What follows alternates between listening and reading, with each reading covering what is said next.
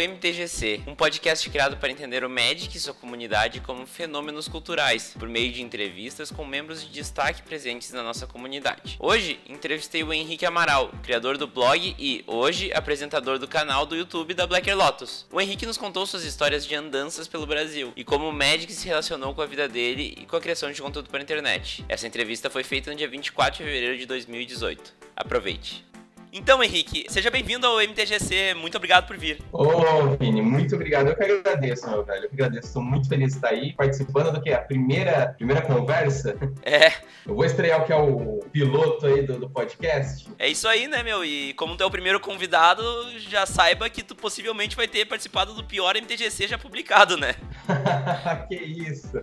Não diga que é o pior, diga que tá na versão beta teste. Isso, isso. Mas brincadeiras à parte, é muito legal estar te recebendo aqui aqui para a primeira entrevista, até porque a gente já se conheceu né, nessa vida de criar conteúdo para internet nas antigas, né? Exatamente, exatamente. Cara, muito tempo atrás, né? Eu acho que foi 2013, eu acho que sim, né? Foi mais ou menos por aí, foi quando eu comecei com o blog da Black Air Lotus. Acho que nessa época eu não tinha nem protótipo de criar um canal, né? Eu, então eu muito preocupado com o YouTube. Pois é, até vamos, vamos abordar um pouco mais sobre isso, mas uh, ah, para começar, queria saber onde tu se criou, de onde tu tá falando agora, qual a tua ocupação e como Magic entrou na tua vida? Ok, vamos lá. Eu nasci numa, um pequeno vilarejo no interior do estado de São Paulo, certo? A mais ou menos uns 400 quilômetros da capital. Saindo desse vilarejo, acho que eu tinha 17 ou 18 anos, eu fui pro Paraná, onde eu fiquei quatro anos lá estudando. Aí eu me formei com design de produto lá. E aí, saindo de lá, eu já tava com vontade de trabalhar com design digital. Na época eu nem, nem tinha ideia de mexer com audiovisual, né? Mas eu tava mais focado em trabalhar web, marketing digital. E saindo do Paraná, Paraná, eu fui direto para a capital, São Paulo. Aí, nessa, quando eu estava nessa passagem entre o Paraná para São Paulo, eu reparei que não tinha nada naquela época na internet quase sobre Magic. Aí eu falei, cara, não sei escrever umas coisas sobre. Eu, eu, na época eu gostava muito de escrever, gostava de ler, eu estava me divertindo muito fazendo projeto científico na faculdade, então eu gostava bastante de pesquisar e escrever. Aí eu acabei juntando o W, porque eu já jogava Magic, né? E na, na verdade, na, no, quando eu estava no Paraná, era muito difícil de eu jogar Magic, porque a cidade que eu tava não tinha loja. E das cidades na região até tinha, mas era aquelas lojas bem fracas, era difícil juntar gente. Então, para não deixar o jogo morrer, e como na época eu não tava na vibe de jogar Magic online, aí eu decidi me tornar um criador de conteúdo para me manter vivo dentro do jogo. Eu juntei o que eu gostava de escrever, eu gostava de pesquisar, e eu gostava muito do jogo, eu não queria ficar longe dele. Então, basicamente assim que nasceu o blog da Black Lock, certo? Uhum. E quando eu fui para São Paulo, já eu já estava com, o projeto do canal para começar, porque nessa época já tinha um pessoal fazendo alguma coisa, já tinha o André como motivo, já tinha a Carol como Multiverso Magic, né? Então eu comecei a trabalhar um pouco ali para fazer o que seria o canal de Magic da Black Law. E o jogo mesmo, eu fui apresentado há muito tempo atrás, cara. Devia ser 2000 e 2003, 2002. Eu estava no colégio e eu estava na quinta série, cara. Eu tinha passado do ensino ensino básico fundamental. É, eu acho que, é o ensino fundamental 1 pro e... 2, mas enfim. É, enfim, essa é a bagunça. Uh -huh. Tinha de primeira e quarta série, tinha de quinta a oitava e primeira e terceira colegial. Aí depois acabado de entrar na quinta série e chegou um rapaz lá no colégio, que ele era, ele era primo de um rapaz que já era meu amigo do colégio. Né? E a gente já jogava Pokémon, porque ah. um dos nossos, um amigo do nosso grupo ali, ele já tinha, ele tinha comprado as cartas de Pokémon, isso lá pra terceira, quarta série, e achando que era figurinha. um clássico. Aí a gente começou a jogar. E era super legal e tal. E aí esse cara chegou na quinta série com o Magic e apresentou pra gente. Aí a gente achou super legal e começou a jogar também. Sim. E aí teve um boom grande na cidade e tal. Como eu disse, era um vilarejo, basicamente. Era uma cidade muito pequena. Engraçado porque o jogo se tornou muito forte, né? Era uma cidade que na época devia ter, sei lá, seus 10, 15 mil habitantes. E, conseguia fazer torneios com mais de 100 pessoas. Era um negócio absurdo. Cê... Era Pô. muito absurdo, assim. Eu, eu, assim. Assim, quando você é criança, sua percepção das coisas é muito mais exagerada. Sim. Mas eu lembro de entrar num salão salão e ver, tipo, tanta gente, mas tanta gente, que, tipo, tinha momentos que eu saía andando, assim, e eu sentia que eu tava me perdendo, sabe? Quando você, tipo, entra no labirinto, uh -huh, cheio uh -huh. de coisa. Era, o chip. É, então, tipo, era muito, muito estranho. Era muita gente, em vários torneios fazendo lá. E, Henrique, hoje tu tá falando da onde mesmo? Ah, verdade, cara. Eu estou em João Pessoa, na Paraíba. Olha você só. Tá vendo que eu sou um cara meio viajado, né? Ah, mas que, eu... que maravilha, hein? eu, tenho, eu, eu, tenho um pouco de dificuldade de me manter muito tempo num lugar só. Uhum. Eu não sei o que acontece comigo. Mas o meu limite, eu acho que São Paulo bateu o meu recorde. Uh, lógico, excluindo a cidade onde eu nasci, né? Que eu fiquei até 17 anos, que Sim. foi uma tortura, diga-se de passagem. Mas eu acho que São Paulo bati meu recorde. No Paraná, eu fiquei 4 anos, em São Paulo, eu fiquei uns 4 anos e meio. Vamos ver quanto tempo eu fico aqui no Paraíba. Comecem as apostas. Uma coisa que eu queria ver, assim, que eu acho que é bem legal da gente abordar, uh, como tu já tu se mudou de tanto, né? E tu experimentou o Magic em vários lugares, né? Uh, qual é a diferença que tu uhum. nota entre aquele vilarejo que tu nasceu lá em São Paulo? Até qual é o nome do vilarejo? Ela, eu acho que chama Pirajuí. Olha aí, ó. O pessoal que tá ouvindo aí de Pirajuí aí, ó, já, já sabe. Desde aquele, daquele teu início até o Paraná, depois tu, tu volta pra São Paulo, São Paulo capital, que hoje é basicamente a capital do Magic no Brasil. E depois, agora tu tá no Nordeste, no, até onde eu sei, não faz tanto tempo que tu se mudou pra aí, né? Sim, sim, já faz pouco tempo, dois meses que eu tô aqui. E eu acho legal de ver, assim, a, a tua visão sobre cada lugar, se tem muita diferença, dependendo da cultura do lugar, como se joga Magic lá, entendeu? Hum, interessante, interessante. Um, cara, existem lugares, assim, que, que a, a cultura influencia um pouco, né? Eu, eu não sei dizer, mas no Paraná eu joguei bem pouco, só que lá eu achei a galera, eu não sei, o que eu vejo, por exemplo, mais aqui no, no estado de São Paulo é que a galera era mais unida, se esforçava para fazer acontecer. No Paraná não via tanto isso, era mais difícil ver a galera se unir, era mais difícil ver os, os eventos acontecerem, eu via muita, muita picuinha entre jogador. Eu não sei se era o local que eu tava, né? Eu não, é tenho como generalizar. É possível, é possível, deve ter uma galera meio ardio, né? Mas eu acho que no Paraná foi um lugar assim que, eu, que foi mais chato para mim no médico, onde eu sofri mais um pouco. Mas em São Paulo foi super tranquilo, sempre achei muito de boa os eventos. Eu joguei PT aqui em São Paulo, né? Eu joguei acho que dois GPs e é super tranquilo, cara, super tranquilo, super gostoso. O pessoal de São Paulo é bem acolhedor, por mais que crie aquela ideia de que o galera de São Paulo vai passar por cima de você porque eles são com pressa. O pessoal é bem bacana. E, cara, aqui no Nordeste também o pessoal é muito gente boa, muito gente boa, bem acolhedor, né? O pessoal bem caloroso. Isso eu senti no pessoal aí de Porto Alegre também, viu? Ah, que legal. O pessoal é uhum. muito acolhedor, muito, muito gente boa. Mas, uh, Henrique, qual foi a tua primeira experiência memorável, assim, que tu te lembra até hoje que o Magic te trouxe? Cara,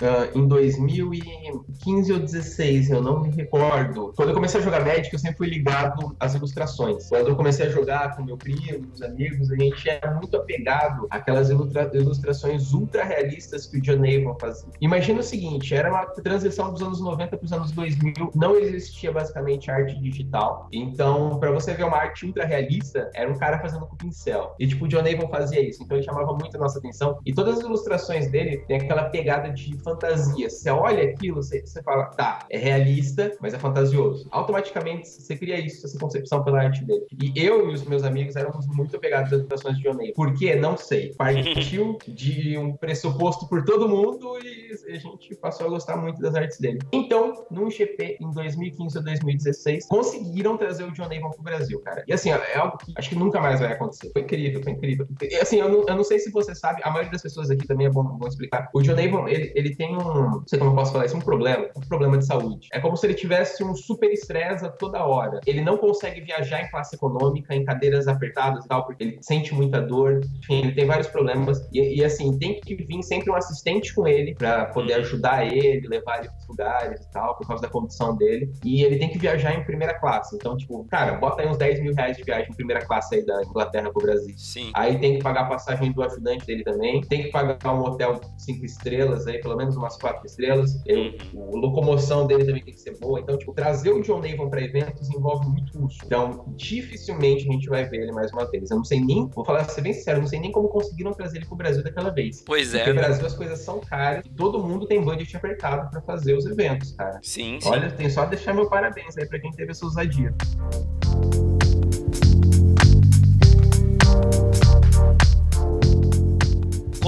Se define como jogador de Magic? Cara, essa definição é fácil, né? Eu, eu, eu, eu acho que é, é até um, É meio, sei lá, pessoas que vão achar isso, essa definição ruim, mas não é, eu não acho, não. Eu me defino como eu já fui um jogador de Magic. Hoje eu sou um produtor de conteúdo. Ah, legal. Basicamente assim. Um, eu, hoje em dia, eu não saio mais de casa para ir numa loja jogar, é bem difícil, né? Então, é basicamente por isso que eu não consigo mais me definir como um jogador de Magic. Eu fico aqui, abro Magic Online, eu eu monto a mesa aqui para gravar os, os, os, vídeos de gameplay físico, mas dificilmente eu saio para jogar o Magic como um hobby hoje em dia. Sim. Então acho que eu, eu me consideraria um, um, um, produtor de conteúdo mesmo, não mais um jogador. Quem sabe eu não volte a ser um jogador de Magic em breve. Tenho vontade, né? mas eu tô, eu tô numa fase, tô trabalhando muito, então tô sobrando pouco tempo para eu ir numa loja de jogar Magic. E como tu vê o Magic no futuro? Uh, principalmente assim o assunto digital e offline, que eu vejo como um, um, dos pilares assim do aspecto cultural do jogo, que é a parte offline, de conhecer pessoas e tudo mais. Então, se a gente para para falar hoje, por exemplo, do, do digital, eu, eu, acho que a Wizards está começando a entrar nos trilhos, principalmente com a Arena. Uhum. Certo? Eles estão lançando aí um beta teste com as ideias inovadoras, né? A gente sabe aí que a gente tem uns cases de sucesso no mercado, que é o Pokémon Trading Card Game, uhum. que é o Hearthstone, né? E a Wizards pelo que deu para entender, eles estão querendo seguir nessa linha, pegando cases de sucesso, lógico, readaptando a realidade deles. Então, o Magic é um negócio meio complicado para pôr no meio digital, porque muitas pessoas falam: Ó, oh, o Magic Online é horroroso, parece que você está no Windows 93. Não, parece mesmo, ele é horroroso. Não vou tirar esse demérito dele. Sim. O front-end dele é... é... então, mas o, o que o, o, Magic Online ele tem de, de funcionalidade, de usabilidade, é um negócio absurdo. Porque assim,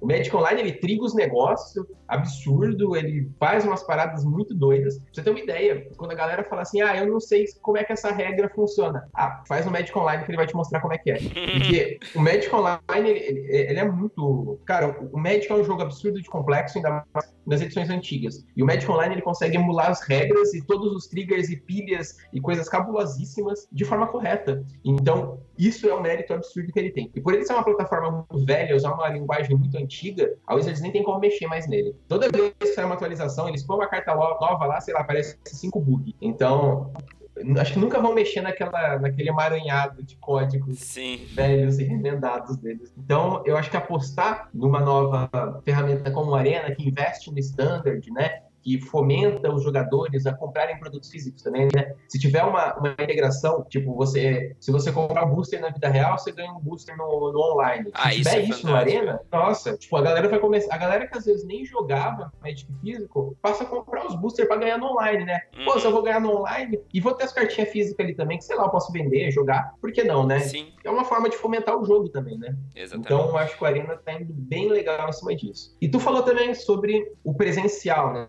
É o gathering da coisa, né? Que é você reunir pessoas. Pra mim, eu acho que essa é a melhor parte do Magic. É a uhum. melhor parte do Magic. Eu já conheci muita gente, eu tive muita experiência legal com o Magic. Eu conheci pessoas de outros países, pessoas de outros estados, né?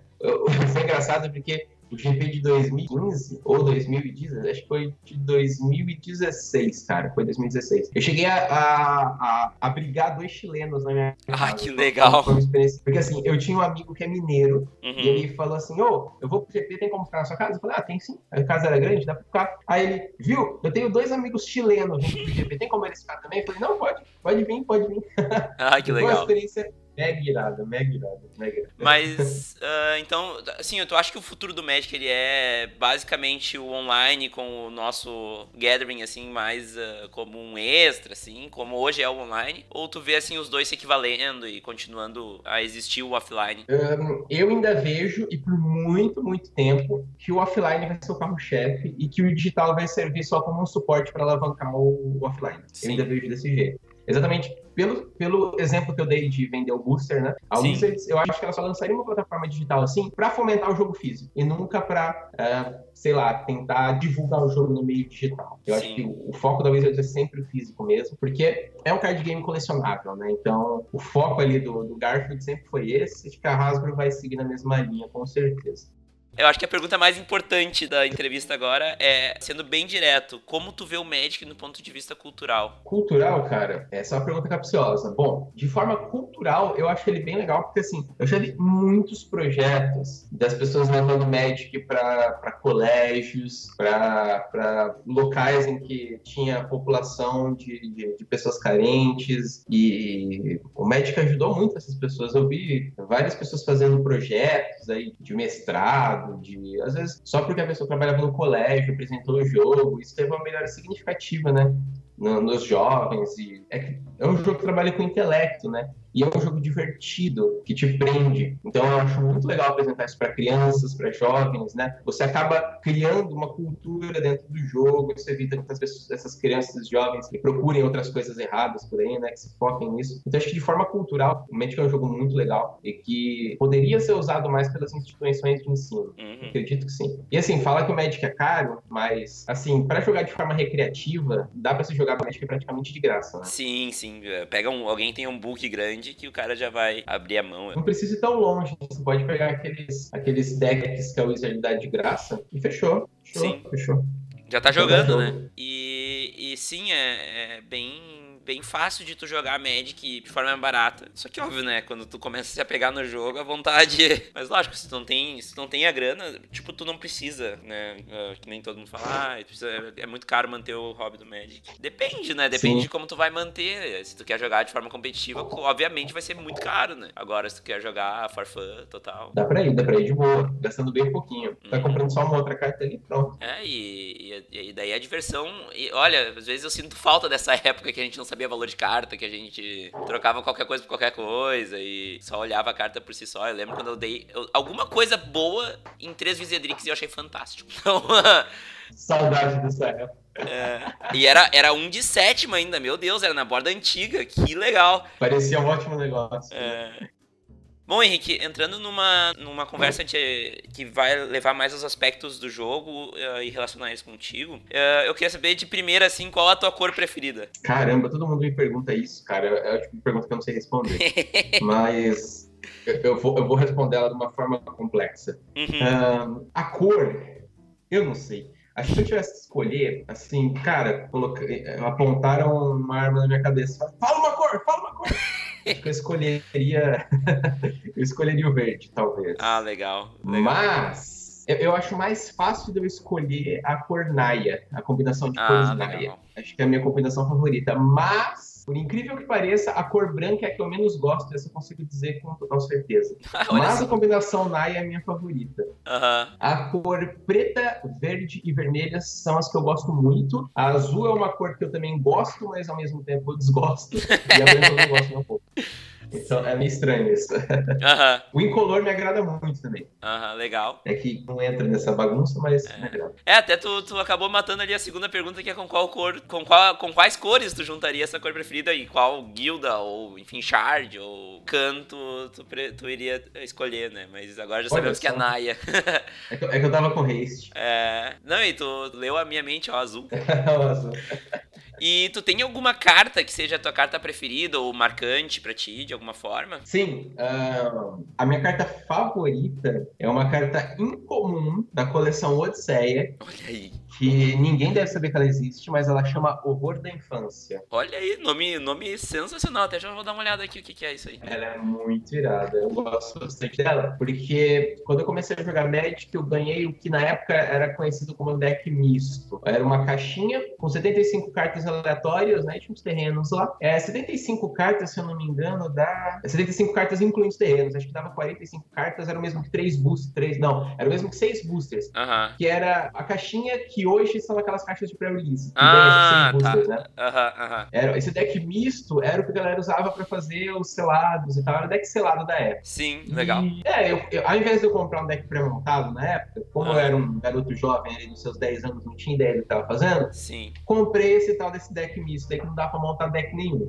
Porque vinha tudo bagunçado. Aí eu acabei tirando algumas cartas ali, as primeiras que chamaram mais minha atenção, que foi o Horror da Infância, que foi a Besta Ignia Cinéria, né? Que era uma rara de, de, um, de Odisseia também. Teve mais algumas outras cartas ali que me chamaram bem a atenção, mas essas duas eram as minhas favoritas. É, o horror... E a, o horror da infância era que mais me, cativou. É só pra quem tá ouvindo aí, o horror da infância é uma, uma criatura do tipo horror, com custo de mana de uma preta e três genéricas. Ele tem voar e limiar. Então ele ganha mais dois, mais dois e não pode bloquear quando tem limiar, que é 7 ou mais cards no cemitério. 2-2, ele é 2-2, ele fica 4-4 com, com limiar e é um 4-4 voar batendo aí. Bom, e continuando na, na área dos favoritos, qual é o teu formato preferido. E daí eu estendo pra, pra te me explicar por que, que esse formato é o teu formato preferido. Tá, meu formato favorito não é construído, é limitado. Olha aí, tamo junto. Um, é, então. Eu gosto mais do formato limitado porque é divertido, cara. Você montar o deck na hora, com a pool que foi apresentada. É legal abrir booster, né? É um negócio super divertido. Tudo, toda essa experiência, cara, de você abrir os boosters, ver as cartas, usar a sua imaginação ali pra criar um deck. Porque assim, eu acho limitado, o dentro do limitado, selado mais legal que o draft. Aham. Por ele ter uma pegada menos competitiva e te permitir trabalhar de forma mais criativa do que uma forma mais matemática, digamos assim. Sim. Se você vai jogar um draft, ele automaticamente vai ser algo mais competitivo. Você vai ter que focar já num, num conceito pré-estabelecido. Naquela edição, tais cartas são boas, assim, assim, assado. Mas É. se você vai jogar um selado, você geralmente tá indo no pré-release e tal, você tem aquela liberdade criativa. Pô, dá pra fazer um tribal, dá pra fazer uma interação doida entre algumas cartas, dá pra fazer um deck agro, dá, dá até pra tentar fazer um control, que geralmente não é muito recomendado É. em selados. Cara, você pode pirar ali, você pode se divertir bastante. Sim. E eu gosto muito da parte divertida do Magic. Aham. Muito mais do que a competitiva. Então, pra mim, hoje, o limitado é o mais legal, cara. Eu gosto de draft também, tá? Mas eu acho que o, o selado é um pouco mais bacana aí. Ah, que legal. E assim, a gente vê aí nos últimos anos que formatos novos vêm surgindo, né? A gente teve aí o, o Tiny Leaders, a gente tem o Commander, a gente tem o Pauper também, que não é tão antigo assim, e que hoje eles têm um papel bem importante na comunidade, né? Tanto de incluir novos jogadores, até dar novas nuances pro jogo, né? O Commander, ele dá muitas nuances pro jogo. Qual a tua opinião sobre esses formatos e como eles ajudaram a melhorar o Magic? Cara, o Commander ele tem uma história engraçada, né? Porque quem criou o Commander, na verdade, é a galera que. Os juízes que apitavam os grandes GPs e tal. Sim. E eles não. Sei lá, eles não podiam jogar as coisas ali, construir e tal. Então eles criaram o Commander, que era um joguinho divertido ali pra eles jogarem no mesão ali e fazer bagunça. Então, assim, eu acho que os jogos eles são criados ali conforme a necessidade vai aparecendo e vai inovando com o tempo, né? O Pauper ele foi criado muito tempo no Magic Online. Era um formato ali que eu acho que o Wizards criou só pra, ah, vamos fazer uma porta de entrada aqui pro cara que tá vindo pro Magic Online. Porque as comuns ali no, no Magic Online são muito baratas, né? E só que aí, hoje, não só no Brasil, mas no mundo inteiro, a gente vive uma realidade que o jogo ele é muito caro. O jogo sempre foi muito caro, né? Sim. Eu lembro que quando eu comecei a jogar, eu comecei a jogar lá, sei lá, lá pro começo dos anos 2000, e eu comprava-se o, o, o booster pack lá, ele, ele já era caro, ele já, tipo, era uns 10 reais. Uhum. E, e numa época que 10 reais era muito dinheiro. Eu lembro. Hoje, é, nossa, tipo, pô, 10 reais você comprava 10 cachorro-quente. Hoje Aham. em dia o booster é tipo 20, beleza, mas 20 reais você compra um cachorro-quente. Tipo, Assustador, né? hoje, é.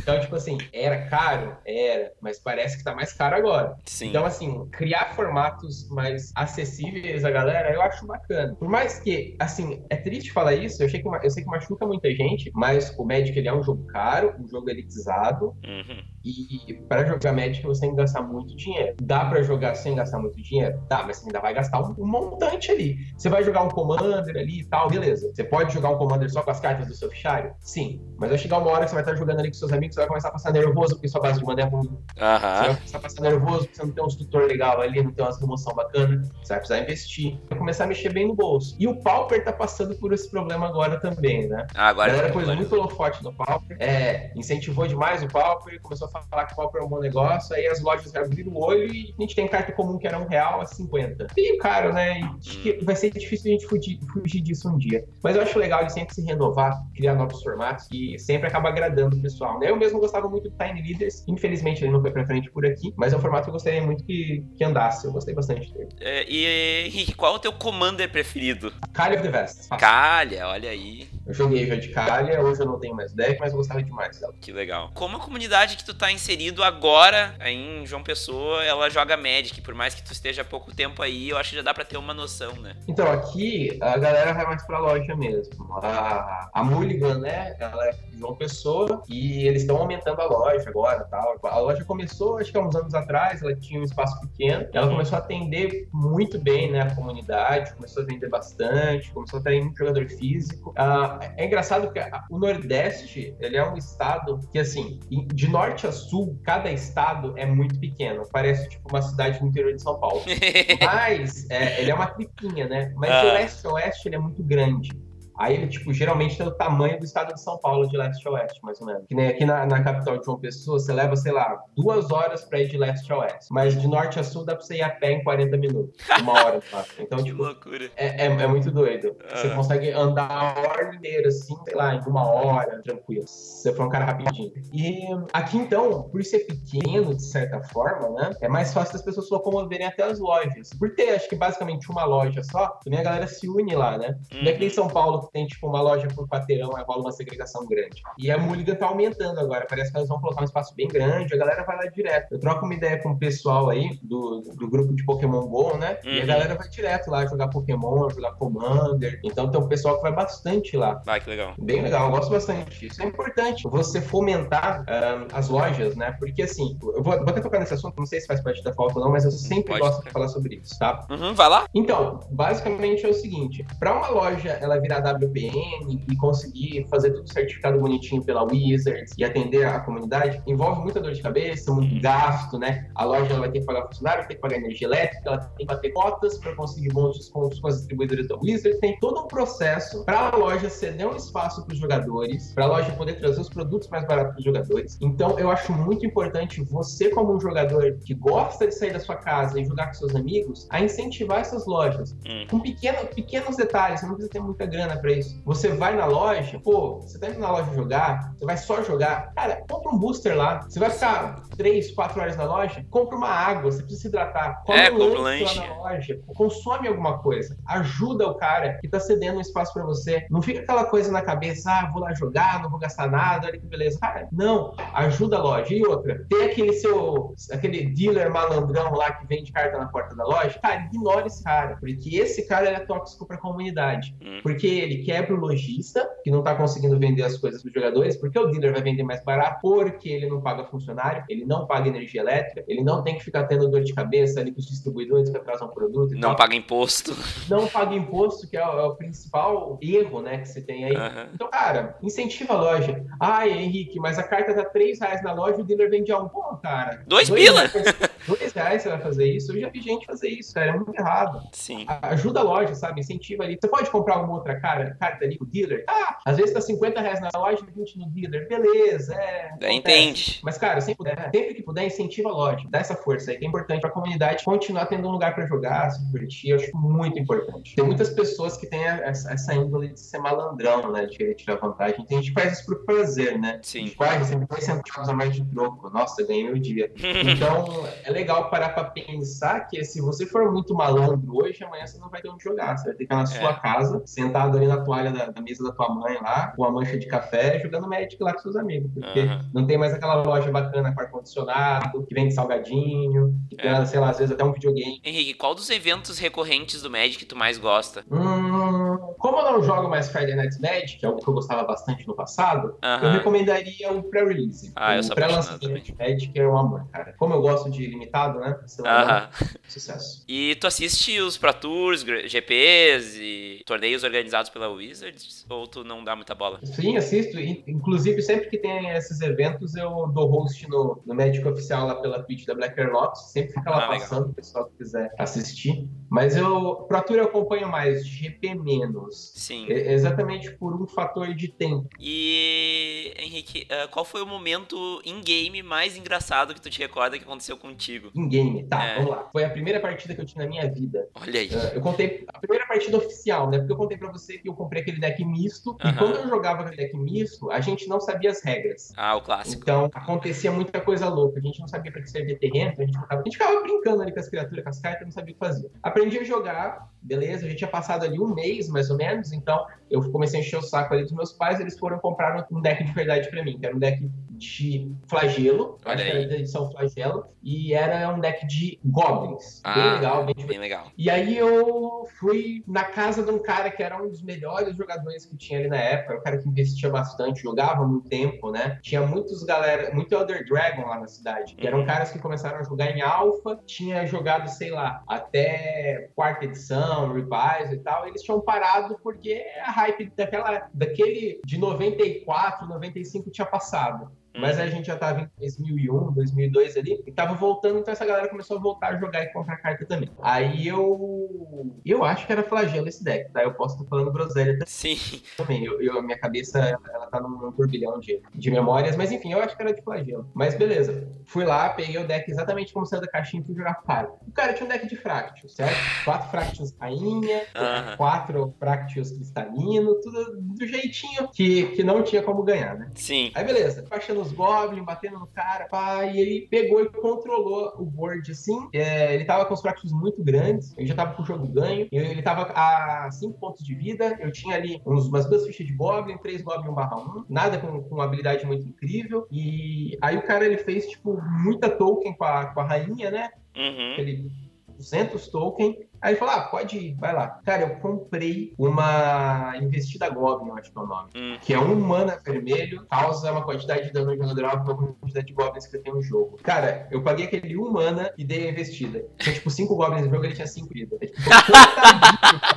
tipo, Muito bom, muito E, bom. tipo, a galera ficava assim, tipo, a galera que tava começando a jogar comigo, nossa, eu não acredito, ele ganhou dele. Tipo, coisa de Yu-Gi-Oh, sabe? Aham, O sei. Yugi deu raiva. Aham. Muito. Essa cena, assim, foi muito engraçada. Assim, eu nunca vou esquecer disso, cara. Nunca mesmo. Foi muito Que legal, que legal. E como é que o jogo te influenciou daí a criar um blog e depois o canal do YouTube, né? Ah, quando que foi aquele clique de preciso criar conteúdo pra isso? Acho que tu até já falou um pouco sobre isso, né? Falei um pouco sim. É, então, eu, como eu disse, eu tava numa cidade que não tinha Magic, certo? E fo- foi engraçado porque, assim, quando eu peguei a mudança do interior de São Paulo pro Paraná, eu acho que tava na- no bloco de Charge. E foi um bloco que tinha um, um mono-red muito irado, que era um deck.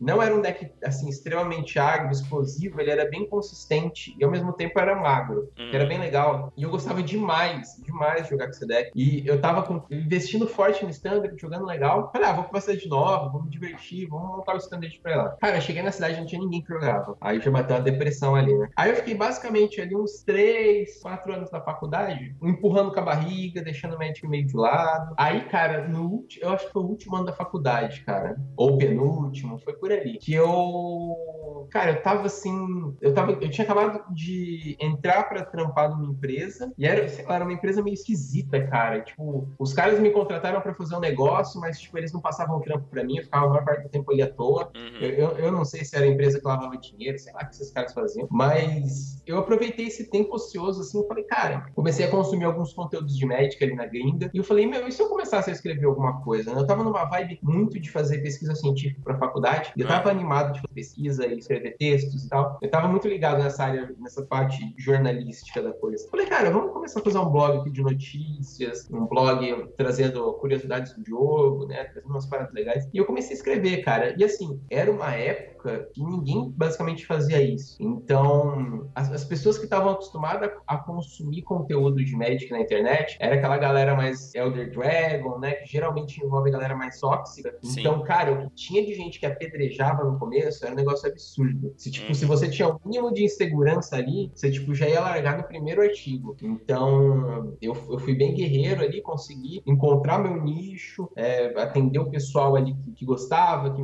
Tem gente que começou a acompanhar o blog que acompanha até hoje, né? Sim. Hoje eu posto esporadicamente alguma coisa no blog, por mais que o, o carro-chefe seja as lives na Twitch, os vídeos no YouTube, mas eu posto até hoje, cara. E foi basicamente assim que começou. E aí, depois de um tempo, eu comecei o canal no YouTube, né? Começou a dar esse start aí. Eu parei o canal no YouTube duas vezes, cara. E o blog também por falta de tempo, né? O canal do YouTube Eu já cheguei- foi a Black Air Lots TV, né? Já foi a Black Lots TV, Ah. exatamente. Há muito tempo atrás. Porque tinha um blog e tinha o, o YouTube. Então, pra É. separar, tinha nomes, né? O blog era o carro-chefe. O blog chegou a pagar bem minhas contas um tempo aí. Ah, que legal. Era a época que era a alta ali do, de, de geração de conteúdo escrita na internet, né? Sim. o, o AdSense ele era bem bacana. Eu cheguei a contratar jogadores profissionais para escrever no blog, tinha uma equipe bem legal. Eu cheguei a investir bem no blog.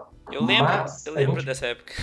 É, então a gente meio que pegou aquela fase do declínio dos blogs, né? Uhum. Junto com é, meus boletos estão ficando mais caros e eu preciso arrumar um trabalho que pague mais. Uhum. Então, infelizmente, né? A vida adulta bateu na porta aí, eu tive que Uhum. me pausar. Eu pausei duas vezes o canal do YouTube, cara. Uma das vezes foi porque eu precisava mesmo trabalhar. E, cara, São Paulo é um negócio meio complicado, porque eu arrumei um trabalho de. Acho que era um trabalho de nove horas horas. É, era nove horas por dia, mais ou menos. E eu levava uma hora para ir e uma hora para voltar. Então, essas nove horas se tornava 11. Mas tinha uma hora de almoço no meio dele, 12 horas. Então, eu ficava 12 horas preso no trabalho. E aí, eu chegava em casa, às vezes eu ia fazer um freela ou um outro trampo fora. Cara, não sobra tempo. Claro. Tipo, essa é a realidade do paulistano. É, é triste. Então, é, é, basicamente isso. E a outra vez que eu parei foi por motivos pessoais mesmo. Eu tava, tipo, numa bad vibe, não tava muito afim, sabe? Eu tava muito cansado, tipo, não, não tava mais na vibe ficar mexendo com o match. Eu queria, sei lá, fugir um pouco dali, não tava muito satisfeito, aí eu decidi dar uma parada. Uhum. Uh, eu me, me pulo muito hoje em dia por ter parado, porque se eu tivesse continuado direto no canal do YouTube, hoje talvez ele seria bem diferente, né? Talvez tivesse bem maior. Porque naquela época era muito mais tranquilo você conseguir inscrito. O algoritmo ali do, do YouTube era outro. Hoje é bem difícil de você conseguir, né? As métricas do YouTube é bem mais complexo. Mas paciência, é a vida que segue. E mas agora eu me divirto muito criando conteúdo. Tanto que agora estou investindo nas lives da Twitch também, estou gostando demais do resultado. Então estou trabalhando agora aí tanto com o YouTube quanto com a Twitch. Tá mega divertido, estou gostando demais. Que legal. E, Henrique, o teu canal, ele é um dos canais que, sei lá, cara, eu acho que é o mais variado que eu conheço aqui do Brasil, que tem, tu faz de tudo, até Pokémon GO tu faz, tá ligado? E, Exatamente. E eu queria saber qual é o quadro desses que tu tem que dá mais trabalho. Tipo, tribos, cinco combos, as sketches que tu fazia no ano passado, o deck test que eu acho fantástico. Enfim, uh, o que que dá mais trabalho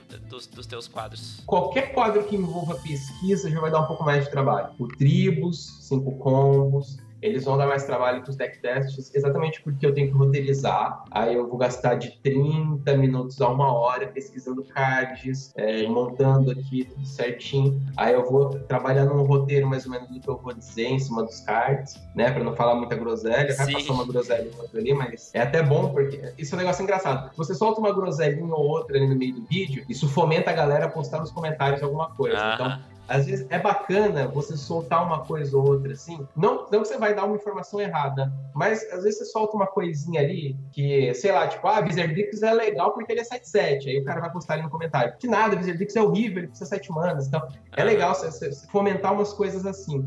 Sim. Porque a galera interage, gera, gera uma, uma, conversa legal, esse tipo de coisa. Mas esse tipo de vídeo gasta um pouco mais de tempo. Agora, eu tô numa fase mais profissional mesmo, eu tô, eu tô buscando trazer cada vez um conteúdo melhor. Então, os gameplays físicos são os que mais gastam tempo de todos. E eu postei um gameplay agora que foi testando o deck da Inala, que é o Commander da Feitiçaria Arcana de 2017, ah, contra a Horda de... Hum. Então, o gameplay físico, editar ele. Por que editar ele? Você tem que colocar ali os pontos de vida, você tem que colocar ali os cards toda hora que eles são jogados, uhum. você tem que editar certinho ali o áudio e tudo mais. Então gastou muito tempo para fazer esse tipo de edição. Só que dessa vez eu quis fazer uma pegada bem profissional, trabalhando forte com audiovisual para fazer um teste, né? Para ver se isso teria um bom retorno, se seria bacana investir esse tempo aí. Então, o que eu fiz basicamente? Tá ligado quando você vai assistir o Game Nights, quando Sim. os caras estão jogando lá e de repente o cara joga uma carta, ela pega e dá um pulo na tela, tipo, sim, faz sim. aquele efeito sonoro, tipo,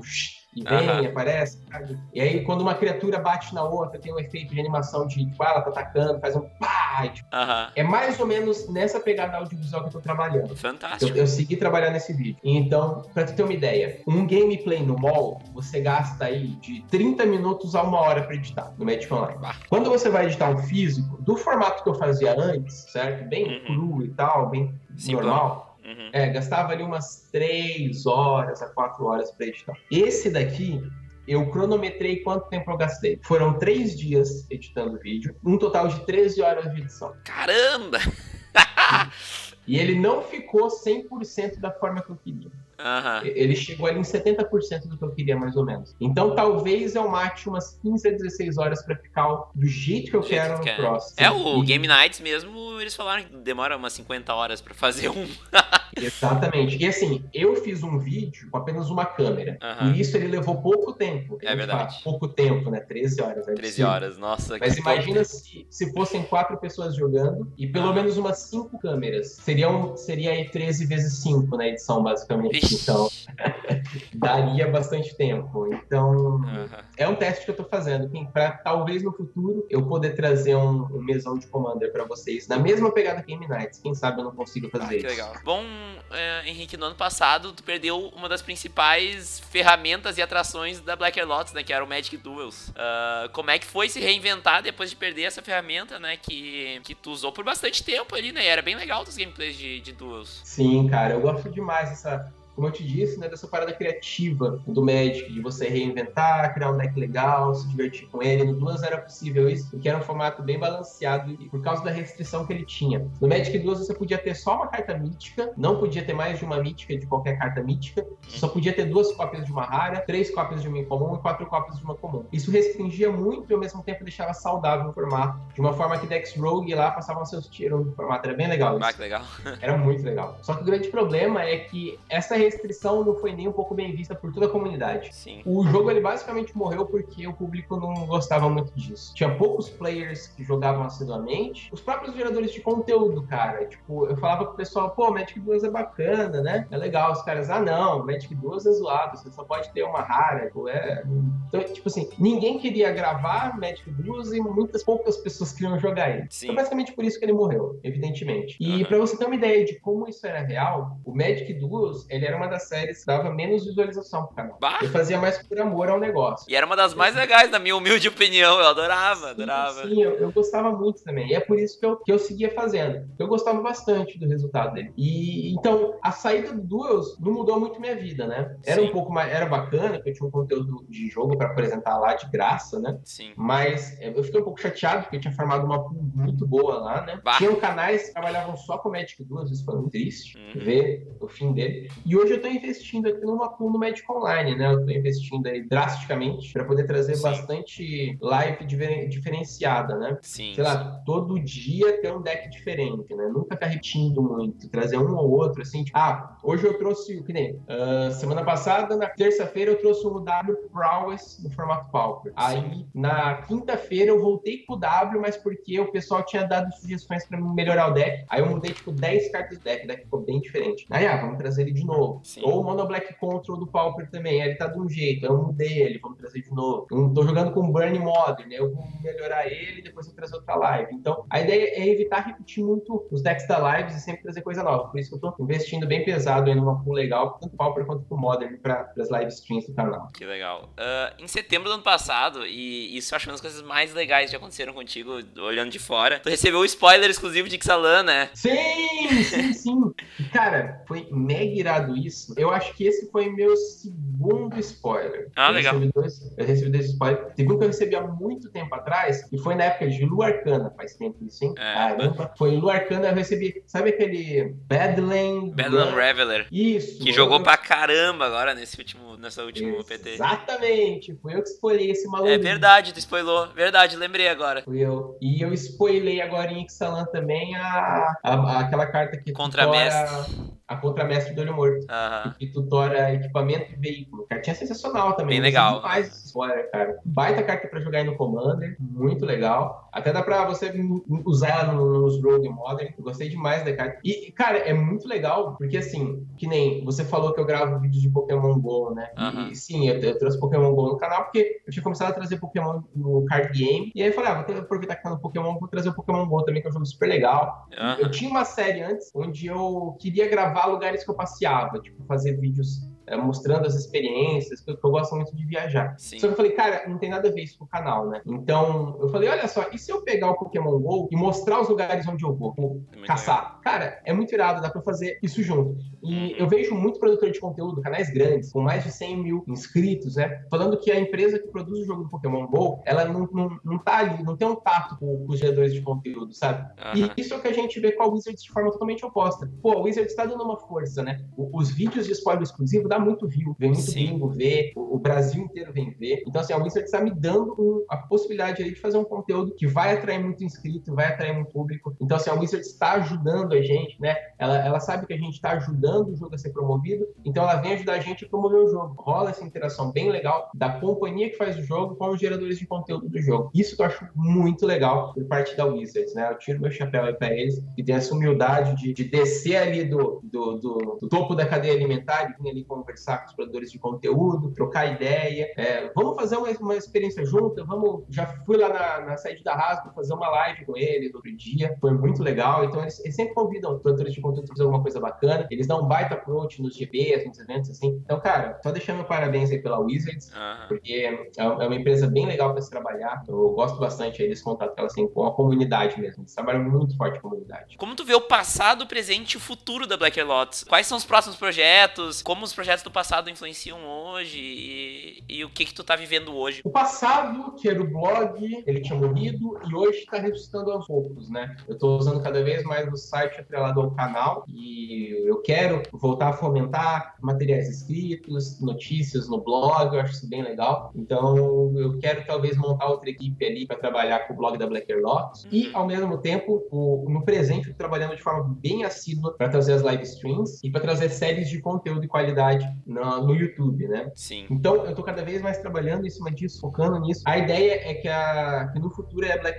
ela se torne um, um portal para o pessoal de entretenimento, de qualidade, né? Eu tô, expliquei para você que eu estou querendo fazer uh, esse formato de gameplay mais dinâmico, investindo firme em audiovisual. Quero trabalhar bastante em cima disso e trabalhar assiduamente para que a Black Lotus de fato consiga se tornar aí o, o meu trabalho eu possa focar totalmente em cima dela e abdicar de todos os outros trabalhos que eu tenho aqui que me ocupa espaço e impede de investir totalmente minha energia no canal. Então, a minha ideia é focar totalmente no canal no futuro, porque hoje ainda não é possível, né? A Black Lotus, obviamente, não, não vai pagar minhas contas agora. Então, quem sabe no futuro, com o apoio melhor da comunidade, né, eu consiga focar todas as minhas energias na Black Lotus e trazer cada vez o melhor conteúdo da comunidade. A minha vontade é essa, eu espero que tudo dê certo nesse caminho.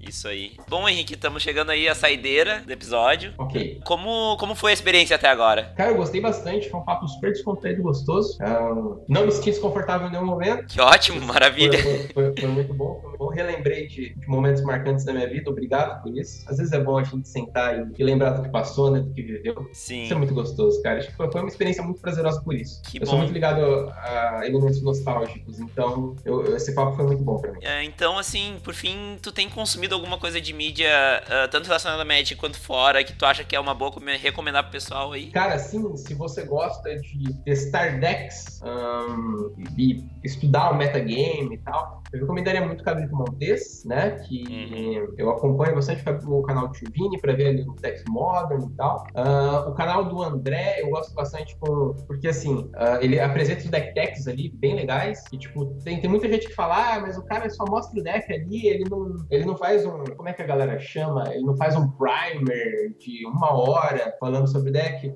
Mas é exatamente por isso que eu gosto do deck tech do André. Uhum. Porque ele vai lá, ele vomita um deck em 5 minutos e te mostra como funciona. É tudo que eu preciso, cara. Eu Sim. vou lá, pego aquele core e posso montar o deck e começar a estudar por conta própria. Então eu gosto muito dos deck techs do André, do Motivo, gosto muito dos, dos gameplays do Tio Vini. Recentemente eu comecei a ver um, os vídeos do Guilherme, ele vem me procurar. Eu vou ficar devendo o nome do canal dele. Ele tá começando agora e ele traz muitos decks budgets, decks rogues, totalmente fora do metagame modern e eu acho bem legal. Depois tu vê. Devendo, eu vou ver o nome pra você colocar depois. Isso, eu boto no link ali do, nos links citados aqui. São poucos, mas eu boto ali junto. Perfeito. Você pode pôr também, é bem legal o canal dele. E acho que esses são os três canais que eu mais acompanho hoje. Mas eu queria deixar uma recomendação aí de um canal muito, muito bom, que eu tenho acompanhado menos, exatamente por afinidade de conteúdo, mas é um canal que eu tenho que recomendar para todo mundo que ele é incrível, que é o Thiago do Diário Planalto. Ah, é ele fantástico. investe muito numa edição boa também, e ele traz pautas sempre muito boas. Ele muitas vezes trabalha ali com o formato standard, ele trabalha muito com a comunidade. Eu vejo ele fazendo muitos vídeos onde o foco dele é o gathering e ele trabalha muitas vezes o gathering ou às vezes o standard. Por eu não gostar muito do formato standard, não tá, não é que eu não gosto, é que eu não tenho como fomentar o jogo agora. Eu Sim. inclusive estou muito ansioso para ver o Arena sair, para começar a produzir conteúdo standard. Aham. Eu tô tipo ansioso. Porque no Magic Online é mega inviável você produzir standard, porque as cartas rotacionam, você investiu 300 dólares no deck, aí de repente ele tá valendo uns 50. Então,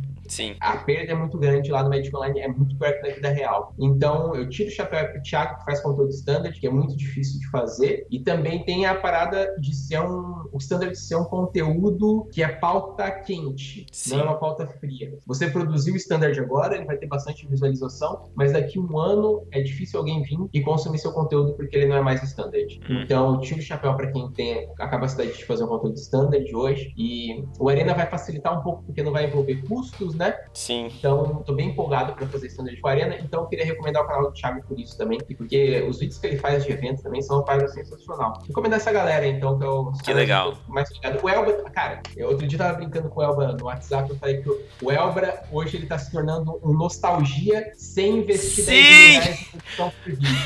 Muito boa a definição.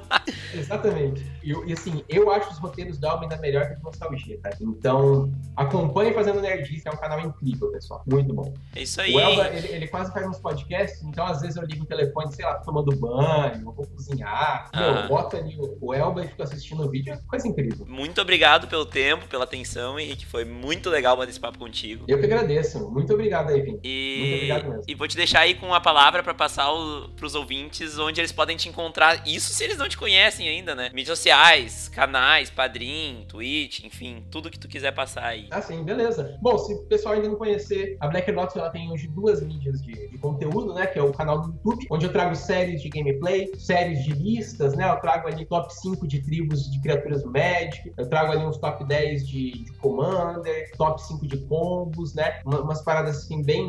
Ah, bem pra assim, te entreter, te passar informação. Trago uns vídeos informativos também. Então, youtube.com/barra MTG. E também tem lá na Twitch, onde eu tô fazendo live streams do formato Pauper e Modern hoje, certo? E aos domingos eu tô fazendo uma live é, que é como se fosse um talk show, onde eu entrevisto uma figura do Magic, ao mesmo tempo que a gente joga Momir Basic no Magic Online. Ou seja, Fantástico. é um formato totalmente aleatório, que é uma bagunça. Enquanto eu vou entrevistando a pessoa e tentando deixar ela ali numa saia justa, a gente vai dando risada jogando um pouco de Warhammer Base. E a Twitch é twitch.tv barra Blacker Lotus Gaming, certo? E se você quiser me procurar aí também no Facebook, é Blacker Lotus. Você pode me encontrar também na no, no Twitter, Instagram, né? É bem fácil encontrar Blacker Lotus lá. Se você entrar no canal do YouTube, na Twitch, você vai ver os links ali das redes sociais. Então. E todos tá os links vão estar bem-vindo. aqui na descrição também, pra quem quiser dar uma olhada aí na- e te acompanhar também, Henrique. opa, sucesso. Obrigadão. Então tá, muito obrigado. E é isso aí, cara. Muito bom.